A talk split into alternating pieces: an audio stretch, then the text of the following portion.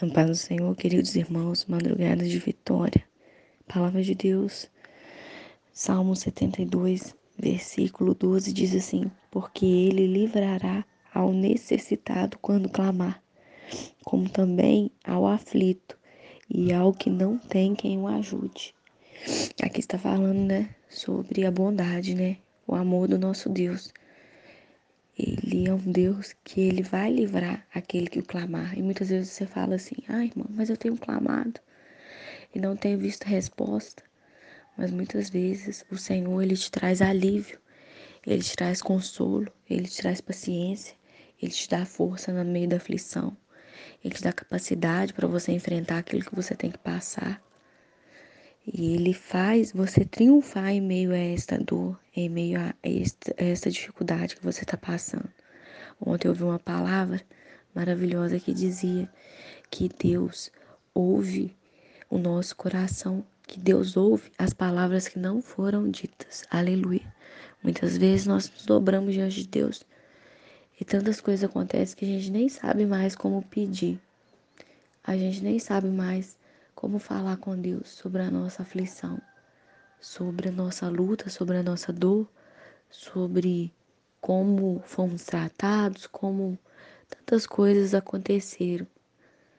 Mas o Espírito Santo, ele intercede por nós, pelo nosso sentimento de estar ali em silêncio diante de Deus e com o nosso coração pensando que vamos, como vamos falar para Deus. Ele leva isso como forma de oração.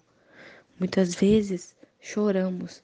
E essa lágrima também, ele sabe interpretar e levar diante de Deus. O importante diante da tribulação é não deixar de orar. No dia bom é dia de orar. E no dia ruim é dia de orar também. Quando tudo tá dando certo, eu oro. Mas quando tudo tá dando errado, eu oro também. Porque em qualquer fase, as fases vão passar. Mas a presença de Deus tem que estar com você no dia bom ou no dia mal. E aqui o salmista está falando para nós que ele vai livrar o necessitado quando ele clamar. Então não podemos deixar de clamar, Senhor, me ajuda a pedir como pedir, como devo fazer, como devo encarar, como devo me levantar. Senhor, está vendo essa situação? Eu não posso resolver, não tenho controle. Eu entrego em tuas mãos, Senhor. E aqui está falando, né, que o aflito que não tem quem o ajude. Deus ajuda aquele que não tem ajuda aqui da terra. Existem momentos que acho que Deus permite as pessoas te abandonarem, as pessoas nos deixarem sozinhos. Muitas vezes, para a gente depender totalmente do auxílio e do socorro do nosso Deus. Talvez você se encontre hoje nessa situação. E eu vim aqui através desse áudio para te dizer que Deus, ele nunca vai virar as costas para você. Deus não é como um homem o homem, ele é falho. Muitas vezes ele promete e chega na hora e não cumpre. Ele promete e depois se esquece. Mas Deus não. Deus, ele é um pai zeloso e de amor. Ele cuida e ele vela pelos seus.